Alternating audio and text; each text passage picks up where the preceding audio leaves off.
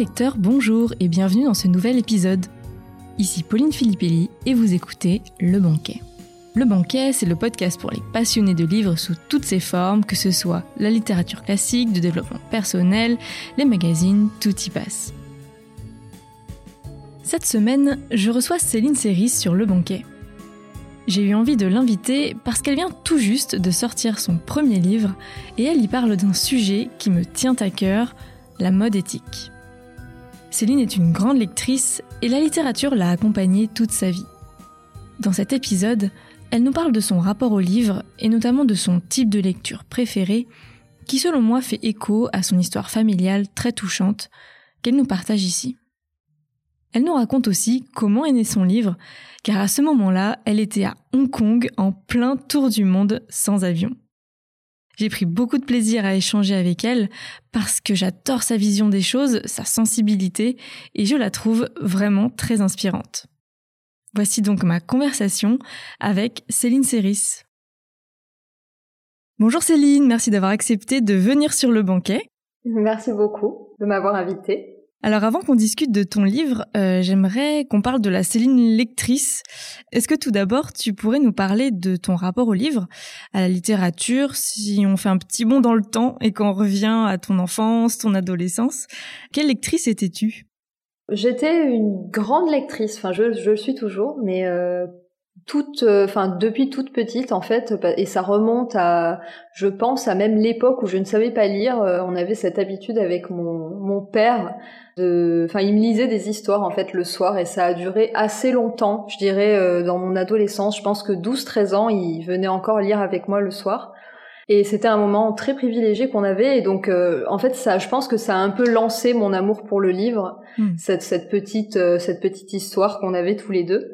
Ouais. Et oui, en fait, j'ai toujours été une lectrice assidue. Euh, de toute façon, j'ai toujours été un peu l'intello de la classe, et ça allait un petit peu avec cette image, tu vois, de, de la lectrice. Hermione Granger. ben exactement. Et tu vois, par exemple, j'étais en CM2 moi quand les, les trois premiers Harry Potter sont arrivés dans mes mains pour la première fois, parce que j'habitais euh, j'habitais en province et donc il y avait des. Enfin, je, crois qu'en province c'est arrivé un, un an après euh, la, la folie parisienne, donc nous on était un petit peu en retard. Mais cela dit, j'étais toute seule en fait dans mon coin, tu vois, quand j'étais en CM2 à lire les Harry Potter, à être totalement fan, ah et je me je me reconnaissais pas mal dans Hermione Granger justement. tu m'étonnes du coup. Ouais, j'étais euh, vraiment lectrice assidue et puis je touchais vraiment à tout. Et euh, je pense que c'était aussi une, une petite porte pour moi parce que j'ai j'ai eu une enfance, euh, je dirais pas difficile, mais cela dit, enfin, en fait, j'ai quand même grandi dans un contexte où mes, mes petits frères, donc qui sont des jumeaux et qui sont arrivés trois ans après moi, ils ont une maladie génétique en fait qui fait que ça s'appelle le xéroderma pigmentosum ou alors la maladie des enfants de la lune, c'est un petit peu plus mm. sous ce nom-là qu'on connaît la maladie. En fait, leur ADN ne répare pas les lésions causées par les ultraviolets. Donc c'était vraiment une maladie dont personne ne parlait, que personne ne connaissait. Et euh, quand ça a été diagnostiqué, mes petits frères avaient deux ans et euh, bah, mes parents, ils se sont vraiment retrouvés face à un désert du diagnostic, c'est-à-dire bah, maintenant qu'est-ce qu'on fait?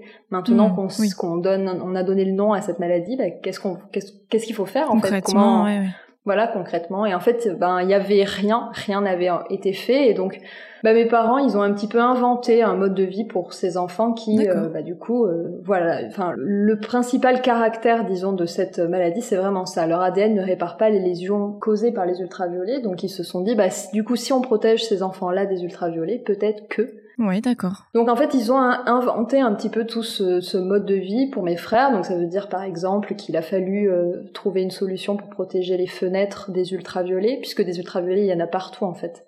Oui, bah oui, oui, euh, c'est compliqué quand même, j'avoue. Voilà, donc pour faire rapide, voilà, il a fallu protéger les fenêtres, il a fallu euh, mettre tout en place un système. Voilà, mettre tout en place un système de vie en fait total. Et donc, euh, disons qu'il fallait que je me fasse toute petite, tu vois, il y avait pas beaucoup de place pour hmm, moi, il y avait, il y avait de gros, gros, gros soucis à côté. Et moi, ben, voilà, j'essayais de ne pas faire trop de vagues et, et du coup, bah, l'univers des livres, ça, c'était assez silencieux comme activité. Et puis et ça me permettait de, de m'évader, je pense, et c'est aussi pour ça, il me semble que j'ai été euh, et que je suis toujours une grande lectrice, c'est parce que ça, bah, ça ouvre des portes en fait, ça ouvre l'imaginaire, ça, ça peut changer le quotidien aussi euh, un livre. Oui, voilà, ça te permet aussi de d'échapper au quotidien, de penser à autre chose, de se plonger dans un autre univers, j'imagine.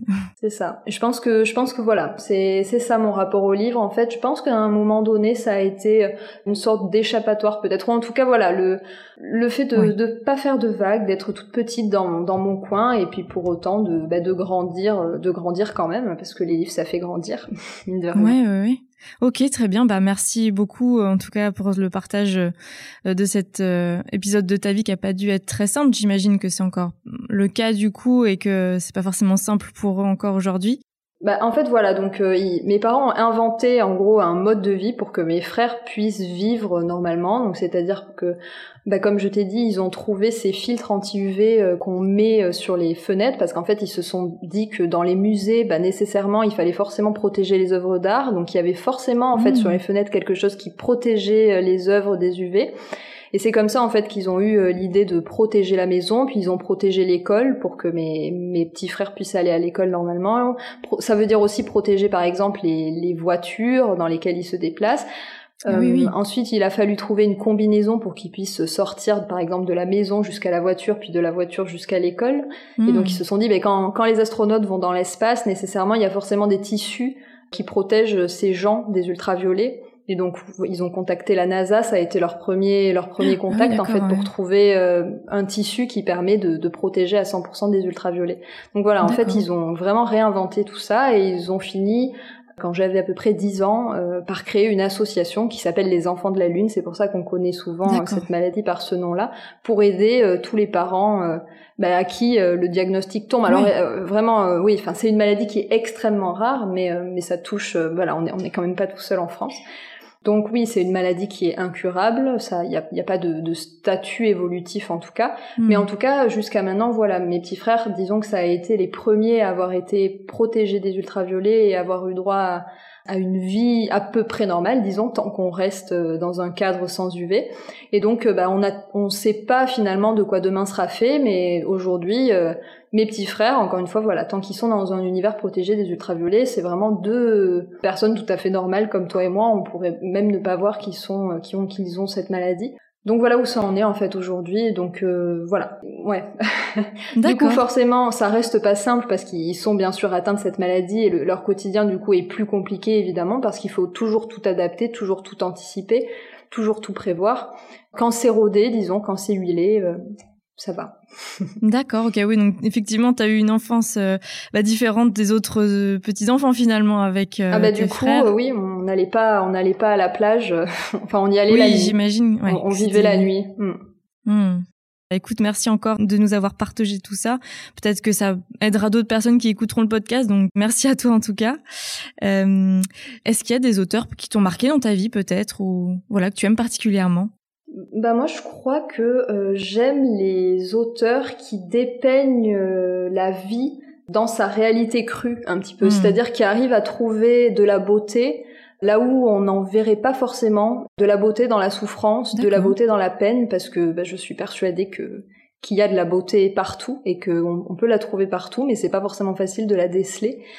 Moi, j'adore vraiment tous les romans sociaux, tous les romans qui vont plonger dans la réalité, dans le quotidien de de personnes en fait qui vivent pas forcément des choses faciles, mais où il y a toujours en fait quelque part un petit éclat d'humanité, un petit éclat d'amour, un petit éclat de, il y a toujours en fait de, de la beauté. Euh, D'accord. Et, moi c'est vrai, c'est vraiment ce genre d'auteur, voilà. Donc euh, en fait ça a commencé avec quand on a commencé à me présenter les classiques Zola, Balzac et compagnie, en fait qui mmh. adorent euh, avec les Rougon-Macquart, la bah comédie humaine, enfin tu vois, qui adore plonger euh, dans, dans la souffrance la plus profonde, la plus populaire. Euh, c'est c'est hyper sombre en fait, mais mais il y a toujours quelque chose en fait. Et, en fait, je, je comprends. Ouais. Je comprends ce que tu veux dire, ouais. Bah, c'est marrant parce que du coup, le fait que tu m'aies raconté juste avant l'histoire de tes frères, j'ai l'impression que quelque part, ça a un lien en fait. Enfin, peut-être que je mm. m'imagine complètement autre chose, hein, mais c'est vrai que du coup, euh, bah, j'ai l'impression que tu apprécies la littérature qui justement te permet de voir de la beauté dans le malheur quelque part. Tu vois, je sais pas mm. si c'est bah, le cas. Hein, oui, c'est possible. J'avais pas forcément pris du recul, tu vois, là-dessus. Mais oui, c'est possible parce que finalement, tu vois, dans cette espèce d'histoire terrible de, enfin, de mes parents à qui on annonce que mes frères ont une maladie qui est incurable et en fait euh, au moment en fait où on leur diagnostique comme rien n'avait été fait jusqu'alors on leur sort les, les, analyses et en fait on leur explique que l'espérance de vie de ces enfants ne dépasse pas 10 ans. Hmm. puisque rien n'avait été fait. Donc à partir du moment où des enfants de la lune ne sont pas protégés ben ils développent des cancers de la peau et donc euh, voilà en moyenne ils décèdent à l'âge de 10 ans à peu près. Et donc c'est ce qu'on a annoncé à mes parents. C'était le coup de massue et tu vois, en fait, euh, donc c'est un peu le moment, euh, le moment sombre de l'histoire, mais en fait, malgré ça, ben ils se sont, ils se sont dit, et si on inventait quelque chose, et si on inventait une vie, si on les protégeait, tu vois, ils ont cru en fait à, un truc qui paraissait complètement fou, puisque les médecins n'y avaient même pas pensé avant eux. euh, ils se sont dit, et si on, et si ce serait pas aussi simple que de protéger nos enfants des ultraviolets? Oui, oui, oui. Et ils l'ont fait, et ils ont mis toute leur force et leur amour là-dedans. Et donc, tu vois, finalement, oui, quand on fait le parallèle, c'est vrai, on, on, est sur une histoire, bah oui, qui, qui pourrait faire pleurer, qui pourrait, euh, enfin, et d'ailleurs, mes parents ont évidemment pleuré à l'annonce du diagnostic, c'est évident. Mais oui, le combat était si courageux et si beau. Ouais, ouais c'est ça. Ça m'a fait penser à ça. Quand tu m'as dit ça, je me suis dit tiens, je sais pas mm. si elle y a pensé, mais c'est vrai que ça, mm. bah, ça recoupe quelque part avec ton histoire, je trouve. C'est vrai, c'est vrai. Et donc de, de manière et des auteurs plus récents, que j'aime beaucoup et qui, qui, ont une écriture un petit peu plus un petit peu plus moderne que, que Balzac, dirons-nous. Oui. Il y a par exemple euh, Paola Pigani avec des orties et des hommes. C'est un, un, roman magnifique où euh, c'est la petite Pia qui naît en fait, qui, qui est euh, immigrée italienne. Enfin, ses parents sont immigrés italiens. Ils habitent dans un petit village de Charente et ils sont agriculteurs. C'est une famille qui est dans une extrême pauvreté et donc Pia qui est brillante bah, elle assure aussi tout le travail de la ferme dès qu'elle rentre de cours, etc. Et en fait, elle grandit, Pia, et donc elle observe de, de, plus en plus cette campagne qui est mourante, qui est désertique, ses parents qui n'évoluent pas parce qu'ils sont dans un cercle infernal de euh, la pauvreté, de hmm. euh, on est soumis aux aléas climatiques, etc., d'un petit village qui de plus en plus est vieillissant et donc c'est vraiment cet œil de Pia qui observe, mais euh, enfin du coup qui observe de manière amère un petit peu ce qui est en train de se passer et, et le cadre dans lequel elle vit, mais en même temps il y a quand même tu vois cette euh, cette petite flamme, ce petit amour pour ses parents, pour son pays, pour euh, là où elle vient en fait, ce qu'on que ça, la force qu'elle va tirer en fait de de naître dans enfin de naître et d'évoluer surtout dans un milieu comme celui-là. Enfin voilà, moi c'est c'est vraiment pas en général tu vois mes romans tu sors pas euh, extatique du, truc. c'est pas des romans qui te mettent en joie, mais par contre voilà, tu sors avec une espèce une espèce de clarté, de pureté mhm. en fait. Ouais, la pureté, je pense que c'est aussi un quelque chose que je recherche dans dans la lecture, dans la ouais, dans les livres que je lis, la pureté, mhm. la, la, poésie, la sensibilité aussi. Je pense que c'est quelque chose que je, je recherche. Ouais, des récits de vie.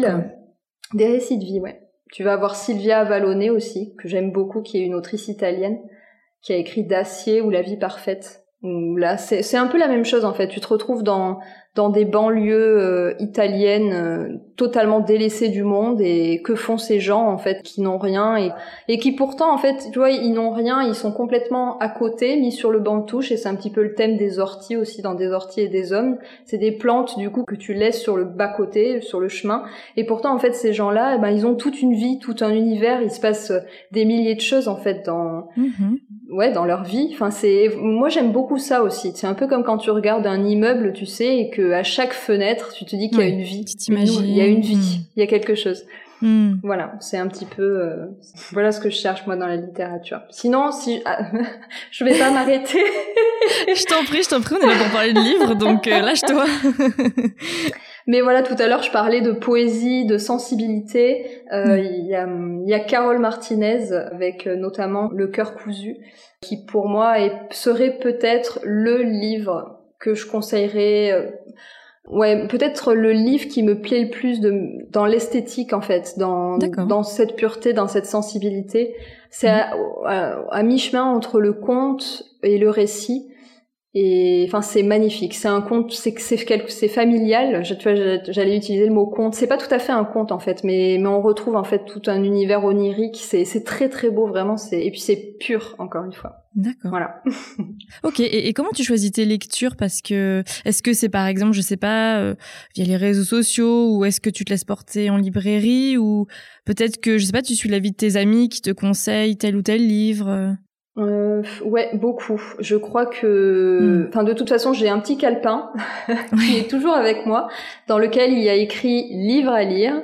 Et donc la liste est immense et, ne cesse de s'agrandir. Mais effectivement, ouais, c'est euh, c'est en fait c'est partout je glane des informations partout. En général euh, quand quelqu'un parle d'un livre ça me donne immédiatement envie de le lire. Je sais pas pourquoi. Enfin en tout cas quelqu'un qui parle avec amour d'un bouquin qu'il a aimé ça donne toujours envie. Bah oui oui donc ouais ça peut être les amis ça peut être euh, ça peut être un podcast comme le tien ça peut être euh, un des articles de blog ça peut être des réseaux sociaux ça peut ouais c'est la télévision des fois aussi on entend mm. des ouais des gens qui parlent de livres et c'est vrai que ça mm. ouais c'est quand on... oui, c'est exactement ça quand on entend quelqu'un parler avec passion d'un livre on se projette en fait et on a envie de hein. connaître l'histoire et de savoir comment ça se termine ouais non on a je pense on a un peu tous le même syndrome quand on aime les, les bouquins Ok, super. Bah écoute, merci beaucoup euh, pour tous ces partages en tout cas. Bon, alors maintenant, je te propose de passer côté coulisses, c'est-à-dire côté écrivain, euh, parce que tu viens de sortir un livre sur la mode éthique, donc intitulé Mon dressing heureux.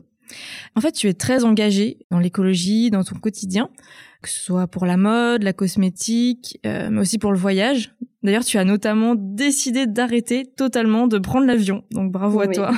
C'est pas une décision euh, facile à prendre, je pense. tu publies euh, ce livre donc spécifiquement sur la mode éthique. Est-ce que tu pourrais nous raconter la naissance de ce livre et bah pourquoi sur la mode spécifiquement?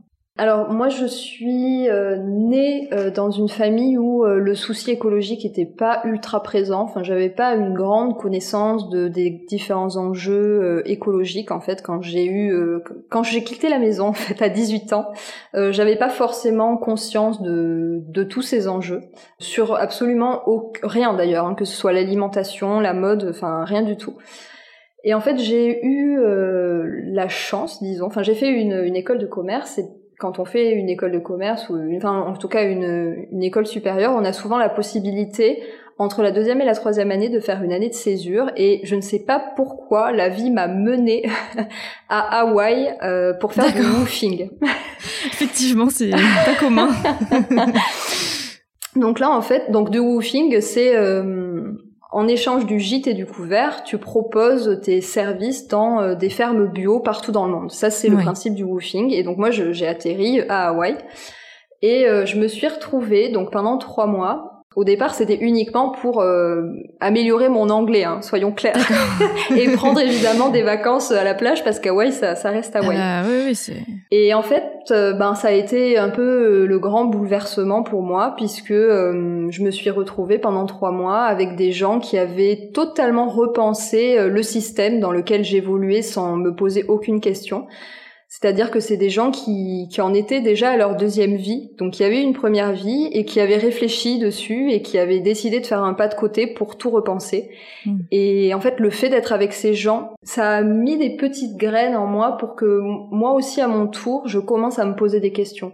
Donc je suis vraiment pas rentrée euh, en, faisant la révolution dans ma vie. Ça a pas du tout été comme ça, ça a été très progressif. Mais par contre, voilà, je suis rentrée et à partir de là, j'ai commencé à me renseigner sur euh, la nutrition. Est-ce que c'est bien de consommer autant de viande? Moi, on m'avait expliqué qu'il fallait manger de la viande deux fois par jour. Est-ce que c'est une bonne chose? Et donc, tu vois, en fait, remettre en question ce que on m'avait expliqué comme étant la vérité. Donc, j'ai commencé en fait à me renseigner, à lire, etc. Et petit à petit, donc j'ai commencé à, à, tout repenser. Et puis, c'est venu à un moment donné après euh, avoir repensé euh, l'alimentation, les produits de beauté, à un moment donné, j'ouvre mon placard et puis je me dis, et ça, ce hmm. t-shirt, c'est fait comment? Qui l'a fabriqué? Pourquoi est-ce que finalement, euh, parce que j'ai fait un stage en finance à Londres et c'était le grand essor de Primark, ah, oui. Pourquoi est-ce qu'à Primark, je peux euh, y aller avec euh, un, immense panier, le remplir avec euh, toutes les fringues que je vois sur mon passage sans me poser de questions, et à la fin payer, je sais pas, 100 euros avec 20 fringues dedans, quoi Comment est-ce que c'est possible?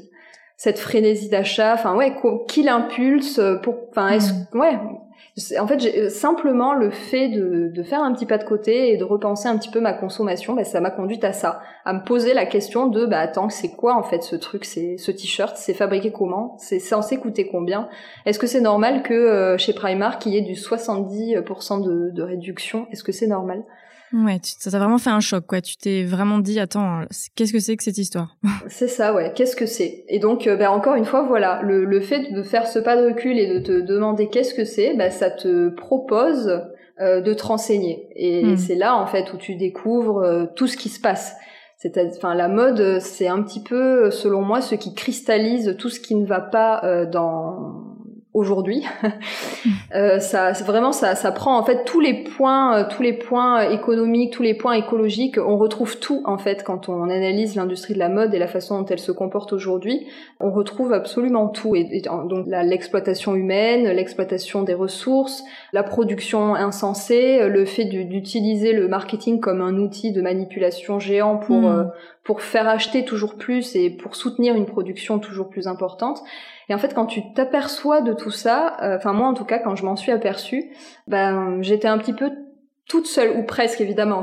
J'étais pas toute seule dans mon coin, mais euh, mais j'avais l'impression euh, vraiment d'être d'être un peu seule parce que autour de moi, en tout cas, personne ne se posait de questions et tout le monde était content de d'aller faire une petite virée shopping entre amis et de revenir avec plein de nouvelles fringues que potentiellement on, on mettra jamais ou une ou deux fois. Et j'étais vraiment toute seule dans mon coin. Oui, c'est vrai que maintenant ça paraît peut-être plus évident pour les personnes qui vont nous écouter, mais c'est vrai qu'il y a quelques années, honnêtement, c'était pas du tout un sujet euh, courant comme aujourd'hui. Et euh, ouais, j'imagine. Enfin, je pense qu'on est, on a peut-être eu le déclic à peu près au même moment, vu que moi aussi ça fait quelques années maintenant.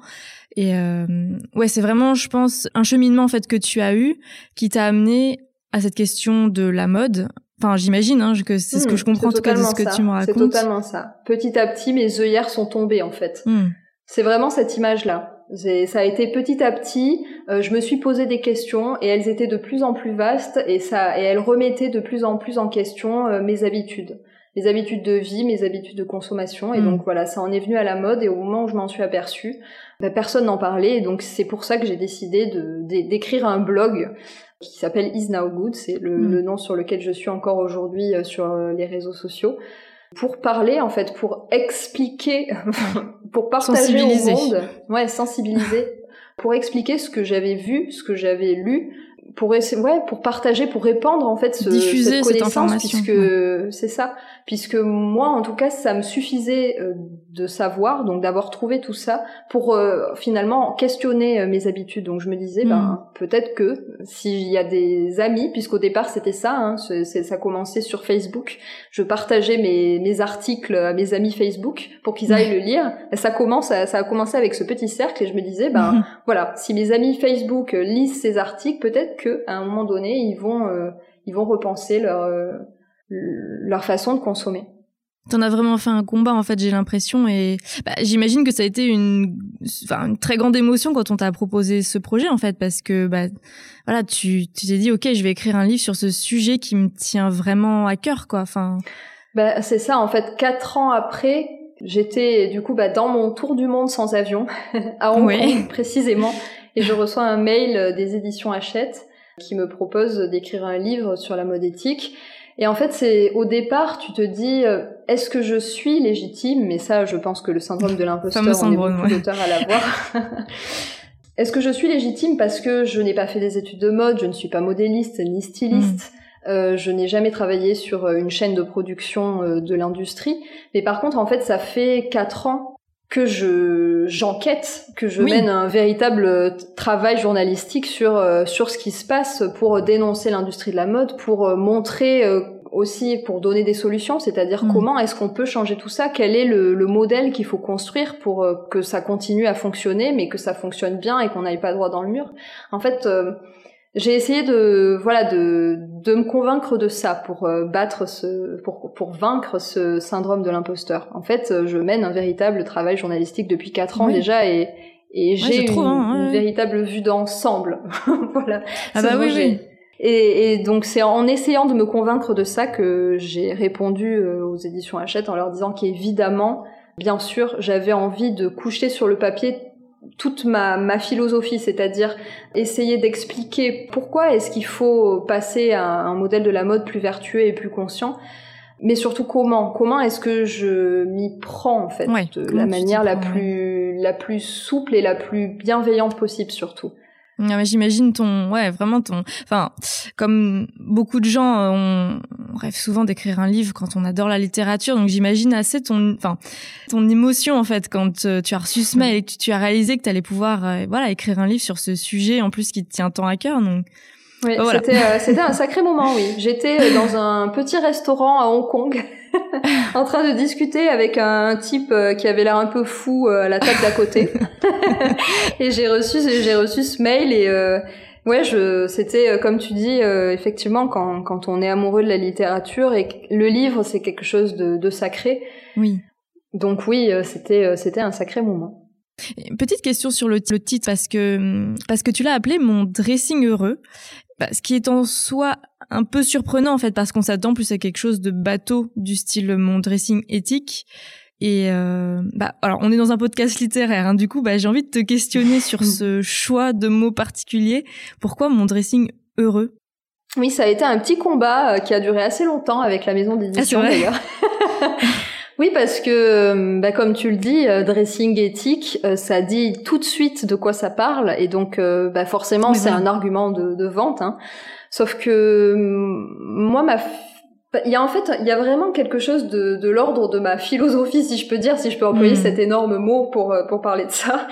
Enfin, en tout cas, ma vision, ma vision, c'est peut-être plus humble. ouais, non, mais je vois ce que tu veux dire. Euh, ouais, pour considérer en fait ce, ce fameux nouveau modèle de, de la mode auquel euh, auquel je crois.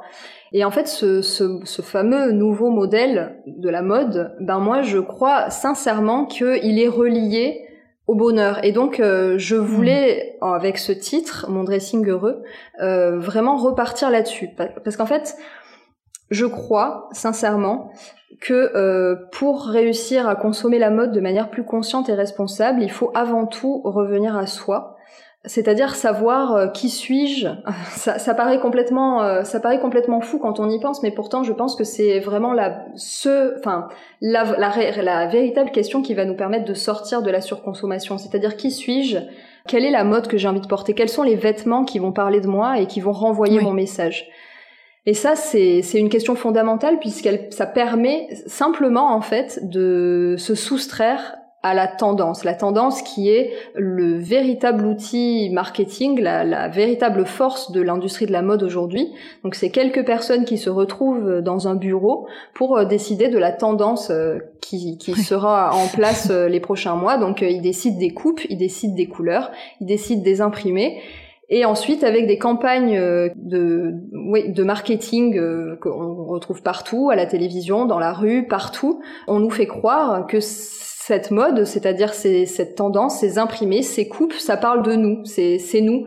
Sauf qu'en fait, ça n'a absolument rien à voir. Ça a été décidé par quelques personnes dans un bureau. Ce n'est pas notre mode en fait. C'est pas la mode qui va nous rendre heureux.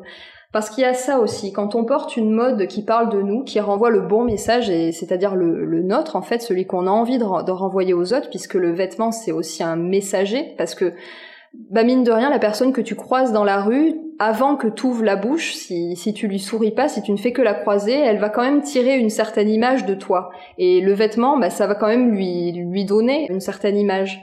C'est vrai. Et donc à partir du moment où le vêtement il te colle à la peau, et eh ben je crois qu'on a tous fait cette expérience aussi. Euh, quand tu portes le bon t-shirt ou le bon pull ou le bon euh, le bon jean, tu te sens bien. T'es es plus à, t'es plus à même d'aller vers les autres parce que t'es plus à l'aise, t'es plus t'es plus en confiance en fait.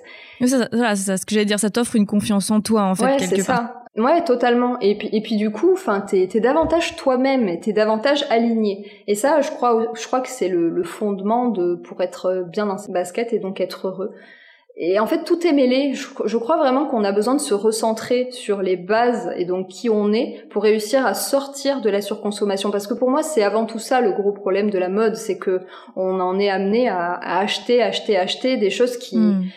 Qui, parlent pas de nous, qu'on nous a imposé en fait, parce que c'est très très dur de, de lutter contre le, le martelage euh, marketing. Et je le sais, j'ai fait une école de commerce, donc je sais très bien que hmm, tout ce qu'on étudie pour manipuler euh, le, le, cerveau humain. Donc euh, oui, oui, c'est une véritable science, hein, le marketing. Hmm, ouais, on est clairement, je pense, manipulé par euh, aussi les images qu'on voit en fait finalement. Et c'est vrai que bah, moi, c'est comme ça que j'ai perçu ton livre en fait quand j'ai vu le mot heureux. Moi, je me suis aussi dit que bah quelque part on enfin on se sent heureux en fait d'avoir cette démarche. Je, sais pas si c'est ça aussi que tu voulais dire à travers ce titre mais euh, ce sentiment euh, oui de enfin Ouais, totalement. En fait, tu redeviens aligné avec tes valeurs. Exactement. Ouais, ouais, totalement. Ça en fait partie aussi. En fait, à partir du moment où tu consommes, donc comme je disais, une mode qui te ressemble, oui, mais aussi une mode qui va qui va soutenir tes valeurs, c'est-à-dire qui ne va pas contribuer à l'exploitation humaine, à l'exploitation des sols, des eaux, mmh. euh, des ressources. Euh, forcément, Puis heureux ça, de ces choix aussi. à tout ça. Absolument. Oui, absolument. C'est ça, ouais, que mmh. j'ai. Moi, c'est ça que j'ai ressenti. C'est vraiment être heureux de faire ces choix, de ouais c'est vraiment un choix conscient quoi on le fait pas parce que c'est mieux pour enfin c'est pas une contrainte quoi c'est vraiment mais ça c'est vraiment enfin du coup je sais pas si toi tu tu l'as vécu comme tu me dis que tu as déjà repensé depuis plusieurs années ta consommation mais moi c'est vraiment une expérience que j'ai tirée de ma vie c'est-à-dire que dès lors que j'ai commencé à me poser toutes ces questions et donc à sortir un petit peu de la vérité avec le grand V euh, que je croyais un peu universelle et que donc j'ai commencé à moi trouver ma vérité, donc c'est-à-dire qu'est-ce qui est important pour moi, quelles sont les valeurs que j'ai envie de défendre? Et ben ouais j'ai commencé à être alignée avec moi-même et, et donc ouais, complètement. enfin voilà c'est peut-être un gros mot utiliser heureux bonheur etc mais pourtant c'est en fait c'est simplement la sérénité tu vois être être aligné être bien Ouais, complètement. Non, non, pour le coup, euh, je trouve que c'est vraiment le mot juste. En fait, il est très bien choisi ce mot. C'est pour ça que j'avais envie de te questionner sur ce mot parce que je trouve que ça parle vraiment, quoi. C'est, c'est vraiment le bon mot. Petite question aussi sur la rédaction. Euh, je me demandais comment s'est déroulée cette rédaction en fait, parce que effectivement tu nous racontais que tu étais en voyage autour du monde à ce moment-là. Euh, donc bah, j'imagine que la rédaction s'est étalée sur plusieurs mois. Oui. Où et comment tu l'as écrit en fait ce livre Est-ce que je sais pas, est-ce que tu avais un rituel particulier du coup pour l'écrire vu que tu étais en voyage? Alors le j'ai commencé par écrire tout le squelette et ça, le squelette, c'est drôle. Je l'ai sorti euh, tout de suite. Vraiment, je, je me rappelle, je me hmm. rappelle, j'étais encore à Hong Kong à ce moment-là, donc ça veut dire qu'on est resté deux mois à Hong Kong, donc ça a été tout de suite. Et le, le squelette tel que je l'ai mis sur le papier à Hong Kong, c'est celui qui a été imprimé euh, un an et demi après, parce que c'était un an. Hmm. Voilà, ça a mis un an et demi en fait finalement le livre à arriver. ça a mis du temps. Et ça, vraiment, je savais exactement comment est-ce que je voulais articuler les choses, comment, euh, ce que j'avais envie de dire en fait. Euh, même ce, cette histoire de dressing heureux, je, je, suis à peu près persuadée que dès le départ, tu vois, dans mon premier squelette, quelques jours après avoir reçu le mail de, de Hachette, c'était déjà écrit sur mon papier. Parce que c'est vraiment la façon dont je, je conçois le fait de consommer de manière plus consciente. Et après, oui, ça a mis, euh, ça a mis plusieurs mois de rédaction. ouais, c'est toujours très long. Donc les mois de voyage, ça a été euh, ça a été compliqué euh, de d'écrire euh, déjà parce que c'est donc c'était le ce fameux mail à Hong Kong, c'était en octobre 2019. Donc le Covid est arrivé en mars 2020. Pile poil. Et donc quand le Covid est arrivé, nous on s'est fait rapatrier parce que ah bah, on voyage sans avion. Donc euh, bon, alors on s'est fait rapatrier avec un avion, donc ça a été un petit peu pour nous le, coup de massue. Sauf que bon là, euh, cas exceptionnel, j'ai envie de dire. Ouais, c'est ça. Et puis c'est surtout que encore aujourd'hui, euh, les frontières mondiales sont encore toutes fermées et pour l'instant, ah il bah est impossible aujourd'hui de voyager sans avion. C'est c'est pas possible. À part dans l'Union européenne, on peut circuler, c'est une chouette chose, une chouette invention l'Union européenne. Mais sinon, toutes les frontières sont fermées. Donc euh, de toute manière, voilà, on, on était euh, un peu contraint de rentrer. Ça a été un petit peu le, le mur, hein, le mur vraiment. le, oui, le, ouais, la, la, dépression bon, ouais, J'imagine la déception. j'imagine bien. Ouais. Et bah, j'avais ce livre, j'avais ce livre à écrire et je me suis un peu raccrochée à ça. Et en fait, il se trouve que je suis, c'est un peu dans ma nature, tu vois. Je te disais l'intello qui lit tout ça, mais en fait, je suis quelqu'un d'extrêmement sérieux.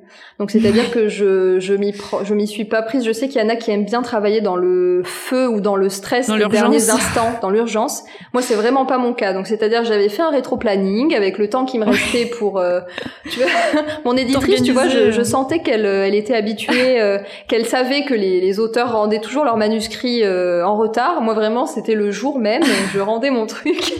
et puis je lui disais déjà un mois avant, non mais t'inquiète pas, ce sera, ce sera bon le bonjour.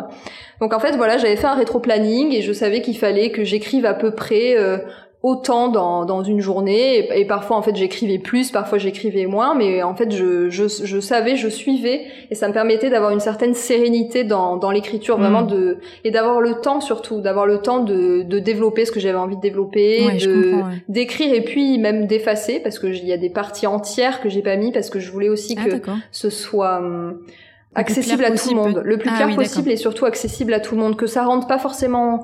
Bon, enfin, je, je, pense que toutes les informations y sont pour euh, vraiment déclencher une prise de conscience. Enfin, j'espère, je pense et j'espère surtout. Euh, mais voilà, tout ce qui est euh, très pointu, du détail, etc., que j'aurais peut-être voulu. Le livre aurait été, je pense, deux, trois fois plus gros. mais voilà, en fait, c'était un autre livre. Voilà, j'aurais pu écrire hmm. un autre livre plus, plus épais, plus plus pointu en fait qui s'adresse à des à des gens comme moi par exemple qui qui, hmm. qui s'intéressent de près à, ce, à ces sujets mais je voulais vraiment que ce soit quelque chose de d'universel accessible ouais.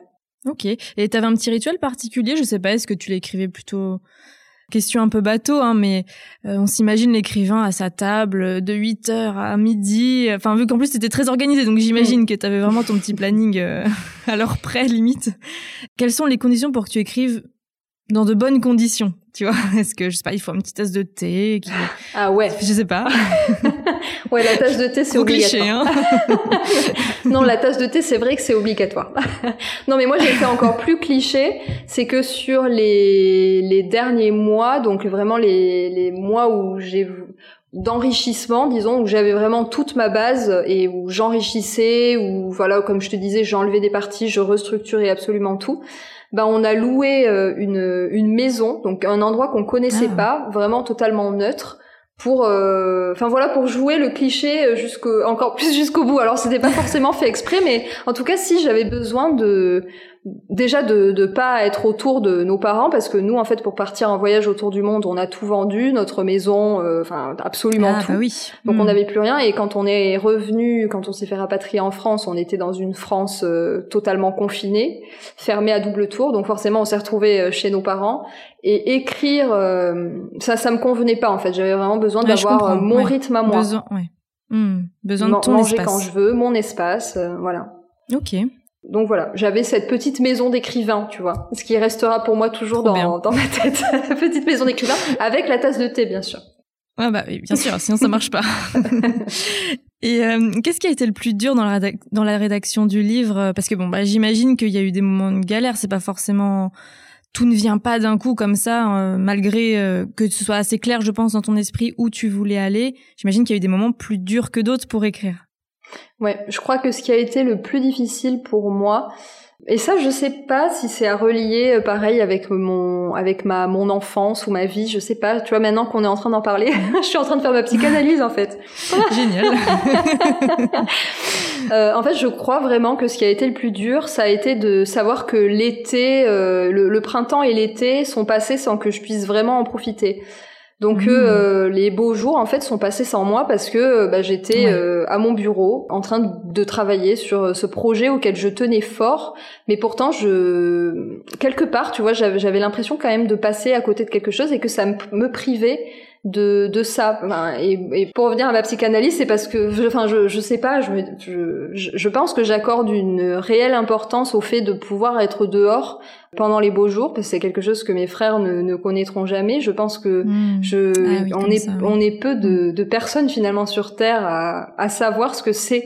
Enfin la beauté tu vois de simplement être dehors de mm. sentir le, le, soleil sur sa peau des choses comme ça. Enfin moi je sais en fait je, je bah, en fait c'est si naturel tu vois. L'homme est fait pour être au soleil. C'est c'est quelque chose qui est bah oui, enfin, on a même besoin, tu vois, de la vitamine D qui est euh, une donnée par les ultraviolets pour vivre. Sans, sans la vitamine D, tu, tu ne vis pas. Donc c'est quelque chose finalement de, de, ouais, de tellement naturel que bien sûr qu'on s'en rend pas compte. Enfin, ouais. Et, mais je, je sais pas. Je me, je me dis que peut-être c'est, c'est pour ça que j'ai cette tendresse si forte pour euh, pour les belles journées. Oui.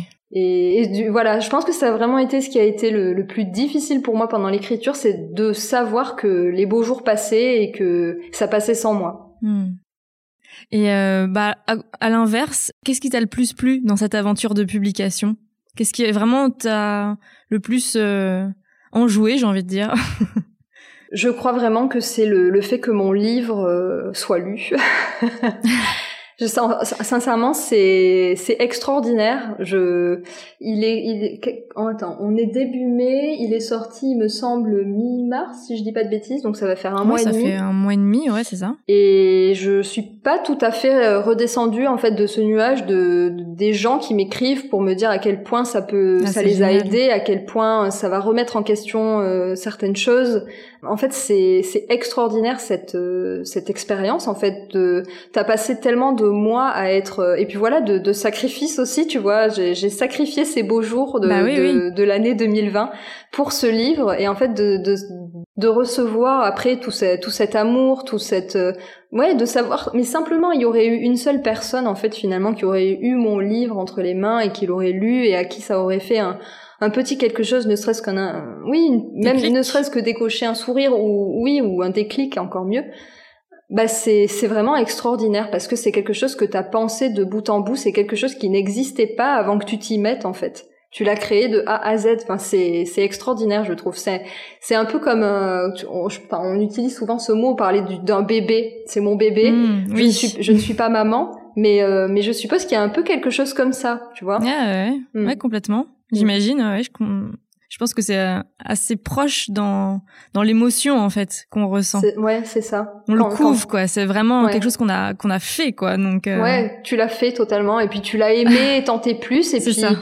il, n'appartient qu'à toi. c'est ça, il n'appartient qu'à toi avant qu'il ne mm. soit publié et puis dès lors qu'il est publié, il est il est soumis à tout le monde. Il est à mm. voilà au monde quoi. Ouais, ouais c'est fou. Alors Bon, moi j'ai trouvé vraiment que ton livre euh, c'était la Bible hein, pour ceux qui s'intéressent au sujet ou qui s'y intéressent pas mais qui veulent s'y intéresser. Parce que bon, faut bien le dire. Enfin, moi je trouve que c'est vraiment la jungle en fait. Il y a vraiment énormément de choses à savoir et je trouve qu'on s'y on s'y retrouve pas en fait. Et bah voilà, ça peut faire peur de se lancer pour ces pour ça justement parce que c'est vraiment euh, voilà la jungle quoi. Clairement, pour avoir toutes ces informations, c'est vraiment compliqué quoi. Et là vraiment dans ton livre, je trouve que tu donnes en fait les clés pour comprendre tout ça. C'est-à-dire que déjà tu nous expliques ce que c'est que la mode éthique concrètement, euh, bah, quelles sont les étapes de fabrication pour comprendre bah, la chaîne de production, pourquoi souvent c'est pas très éthique? Tu nous donnes des repères pour choisir nos vêtements, donc en nous décryptant les labels, j'ai vu qu'il y avait sur les matières aussi. Euh, tu nous donnes des méthodes pour nous recentrer sur l'essentiel, donc c'est ce qu'on disait tout à l'heure, hein, euh, puis pour acheter moins et mieux. Et euh, il y a même une partie d'ailleurs sur comment faire pour que cette chaîne soit vertueuse en quelque sorte. Euh, donc quoi faire d'un vêtement quand on ne veut plus le porter? Enfin voilà, je survole hein, mmh, complètement mmh. le contenu de ton livre, mais euh, du coup voilà, je trouve que c'est très complet. Ça donne vraiment une vue d'ensemble sur le sujet quand on n'y connaît rien et qu'on a envie de s'y intéresser. Du coup, est-ce que tu pourrais peut-être nous en parler un petit peu plus et un petit peu mieux? Parce que là j'ai vraiment été dans tous les sens, mais voilà, est-ce que tu peux nous en reparler un petit peu? Bah oui, en fait, c'est c'est compliqué, euh, comme tu dis, hein, de s'y retrouver parce que c'est hyper large, hyper vaste et hyper complexe. Et en plus de ça, euh, l'industrie de la mode elle-même, elle a tout à gagner à ce qu'on n'y comprenne rien. Ouais, c'est pas faux. Et moi, c'est c'est aussi un de mes, enfin, ce en quoi je crois très très fort, c'est que il n'y a que quand on a la connaissance qu'on peut agir en conscience. c'est un, bah une sorte de slogan que je sors très mm. souvent parce que je crois vraiment que on a besoin de savoir pour pouvoir se poser les bonnes questions et pour pouvoir ensuite tirer les, les conclusions qui nous ressemblent à nous. Et c'était euh, vraiment mon objectif avec ce livre, c'était de donner à tout le monde les clés pour euh, que tout le monde soit capable de comprendre les différents enjeux et euh, de se poser les bonnes questions et ensuite voilà de choisir. On a tous finalement euh, une vision différente de, de ce que serait l'industrie de la une parfaite industrie de la mode. Je suppose il y en a qui vont préférer une mode locale, made in France, d'autres qui vont préférer que ce soit moins cher donc fabriqué euh, dans de bonnes conditions à l'autre bout du monde, d'autres qui vont absolument refuser les matières animales. On a tous en fait des, des priorités de, dans notre façon de consommer et ça nous est propre à chacun. Mais en fait le truc c'est qu'il faut, il faut qu'on sache, il faut qu'on sache les, différents impacts, ce qui se passe en fait euh, derrière l'industrie de la mode, derrière les vêtements qu'on achète. Et encore une fois, l'industrie de la mode a tout à gagner et c'est son principal travail, même je dirais, de tisser ce voile opaque entre le vêtement qu'on achète et euh, toute la chaîne de production qu'il y a derrière, donc toutes les dérives humaines et environnementales qui peuvent survenir. C'est vraiment euh, le rôle de la mode, donc presque en fait il faut aller à contre-courant et il faut aller à la pêche aux infos et c'est vraiment pas facile, de plus en plus parce que on est de plus en plus informé et on est de plus en plus à en parler, mais euh, mais ouais c'est c'est la galère. quelle matière choisir bah Qu'est-ce que les labels veulent dire? Parce qu'en plus les marques elles adorent utiliser des labels qui ne veulent rien dire pour induire le consommateur en erreur. C'est hum, c'est ça. Mon livre, en fait, il est là pour donner des clés pour que chacun puisse choisir en conscience. Et choisir en conscience, encore une fois, c'est pour moi tout est sous-tendu. C'est un peu le socle. C'est euh, c'est choisir pour soi et pour soi, pour euh, c'est-à-dire pour se faire du bien à soi. Voilà. Ouais, c'est vraiment euh, donner les clés à chacun pour qu'on puisse faire les choix en pleine conscience. En fait, c'est ce que je retiens de ton message, en mmh, fait. Ouais. C'est ça. Bon résumé. et euh, enfin bon, la question peut paraître un peu évidente, hein, mais qu'est-ce que tu souhaites transmettre avec ton livre Enfin, qu'est-ce qui te tient le plus à cœur en fait? Quel est le message que tu veux faire passer? Parce que bah, c'est pas juste un bête mode d'emploi en fait ton ton livre. Hein. Tu défends vraiment, j'ai envie de dire, euh, une vision du monde en fait très engagée à travers ton livre. Ouais, je dirais que ce qu'il faut retenir de de mon livre et du coup de comme tu dis de, de ma vision d'envisager euh, la vie et du coup notre consommation puisque dans notre société capitaliste c'est difficile d'envisager la vie sans la consommation c'est euh, de se poser des questions. Et pour faire pour se poser des questions c'est d'être capable de faire un pas de côté. Simplement un seul. Il n'y a pas besoin de partir à des kilomètres mais juste un pas de côté pour observer euh, la situation. C'est-à-dire essayer de, de refuser euh, le, cette impulsion d'achat qu'on nous impose. Et c'est vraiment un exercice. Hein. Ça se travaille. C'est vraiment euh, c'est comme de l'activité physique. Il faut entretenir son corps. Et ben il faut s'entraîner à ne pas être sensible en fait à tous les stimuli euh, de, de, de l'industrie, de l'industrie dans, dans, son ensemble et de l'industrie de la mode là plus particulièrement. Donc juste faire un petit pas de côté et avant d'acheter, se poser des questions en fait, je dirais que c'est le, socle de tout. À partir du moment où on arrive à souffler, à respirer un petit coup avant d'aller à la caisse et donc de prendre le temps de se dire, est-ce que j'en ai vraiment besoin? Est-ce que j'en ai vraiment envie? Est-ce que ça parle de moi? Est-ce que ça renvoie mon message? Est-ce que je vais le garder longtemps? Est-ce que ça va avec euh, d'autres vêtements que, que j'ai déjà dans ma penderie? Parce que si ça, si ça va avec rien, je ne le mettrai jamais. Juste, en fait, juste se poser des questions. Alors évidemment, après, euh, pour moi, ça va bien plus loin, c'est-à-dire choisir les bonnes matière, faire en sorte que ça a été fabriqué dans, dans de bonnes conditions, qu'il n'y ait pas eu de souffrance sur la chaîne de production, pour moi c'est c'est hyper important et c'est ce vers quoi il faut aller. Mais je crois vraiment que ce qui est donné à tout le monde et ce qui pourrait changer le monde, c'est simplement de réussir à faire ce pas de côté et se poser des questions. Ok, d'accord. Très bien, bah écoute, euh, on arrive déjà à la fin de, de l'épisode. Merci beaucoup hein, vraiment pour ce partage que tu nous fais parce que vraiment tu en parles avec beaucoup de hum, sincérité et c'est très inspirant. En tout cas, je pense que les gens qui s'intéressent un peu au sujet vont vraiment avoir envie de creuser la question. Donc je pense que en plus c'est vraiment ton ambition quelque part. Donc euh, voilà. euh, pour clôturer l'épisode, est-ce que tu pourrais nous partager euh, un livre ou une série que tu aimes particulièrement? Euh...